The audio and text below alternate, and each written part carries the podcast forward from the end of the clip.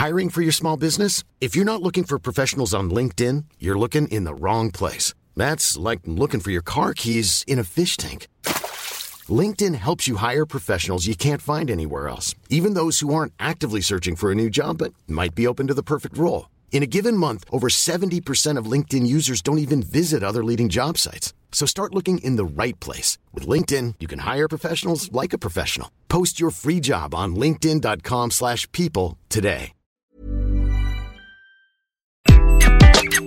Bonjour, bienvenue sur Happy Work Express, le résumé de la semaine. Dans cet épisode, vous allez retrouver tous les chiffres donnés dans le chiffre du jour cette semaine.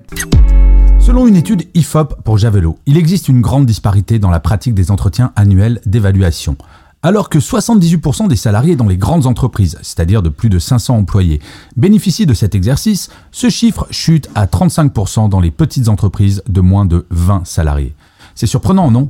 Et ce n'est pas tout. Dans le secteur public, 70% des salariés ont des entretiens annuels contre 57% dans le privé. Un écart notable qui souligne l'importance de ces échanges pour le bien-être et l'engagement des employés. Et les points de suivi trimestriels? Eh bien, seulement 31% des salariés disent en bénéficier, même si leur besoin en suivi est évident. Cette pratique augmente tout de même à 48% parmi celles et ceux qui ont déjà des entretiens annuels. Dernière chose surprenante, alors que la moitié des salariés voient ces points de suivi comme essentiels pour l'engagement et l'efficacité des entretiens annuels, seulement 21% des managers les considèrent comme indispensables. Je le dis souvent, le feedback, c'est source de motivation. Idéalement, le feedback, ce n'est pas une fois par an, mais tous les jours. Selon une étude Robert Half, 44% des salariés ont le sentiment d'être sous-payés dans leur poste actuel. Alors, cette perception est différente en fonction des âges. Chez les 18-34 ans, ce sont 36% qui se sentent sous-payés, tandis que chez les 45-55, ce chiffre monte à 48%. Malgré cela, 50% des salariés se disent satisfaits de leur salaire. Mais la question demeure, comment cette perception d'être sous-payé affecte-t-elle l'engagement et la motivation? Car oui, il s'agit bien d'une perception.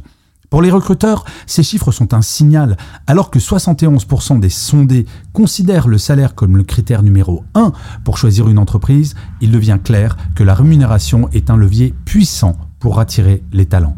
Ces données montrent un défi pour les entreprises équilibrer les attentes salariales et créer un environnement de travail attrayant. Pour les candidats, c'est un rappel de l'importance de négocier et de comprendre sa valeur sur le marché. Selon une étude réalisée par Ignition Programme, une agence RH innovante, entre octobre 2022 et juillet 2023, auprès de 2822 actifs, 54% des salariés sont peu ou pas alignés avec leur travail actuel. Cela soulève des questions cruciales sur l'environnement de travail dans nos entreprises.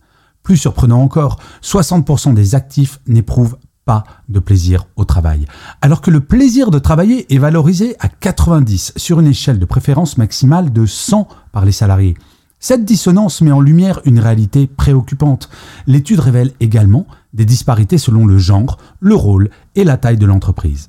En effet, les femmes, les employés non managers et ceux des grands groupes sont moins alignés que leurs homologues.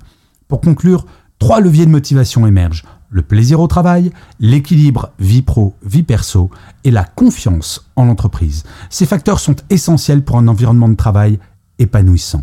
Et de vous à moi, je trouve ça plutôt rassurant car il est possible d'agir sur ces leviers. Selon une étude Adobe, seulement 25% des salariés attendent d'arriver au bureau pour consulter leurs emails professionnels. Surprenant, non? Mais où lisent-ils alors leurs emails? Eh bien, 21% le font dès leur réveil, encore au lit, 38% pendant qu'ils se préparent ou prennent leur petit déjeuner, et 16% en chemin vers le travail. Des chiffres révélateurs de la façon dont le travail s'infiltre tranquillement dans notre quotidien. Et ne pointons pas du doigt les smartphones car seulement 24% utilisent leur mobile pour cette tâche. La majorité, 73%, préfèrent l'ordinateur. L'étude révèle également des différences notables entre hommes et femmes. Les hommes y consacrent moins de temps, mais se connectent plus fréquemment en dehors des heures de travail. 43% d'entre eux comptent 37% des femmes. Et pendant les vacances, eh bien, les femmes sont plus nombreuses à déconnecter totalement. 43% contre seulement 34% des hommes. Ces pratiques soulèvent des questions importantes sur l'équilibre vie pro-vie perso.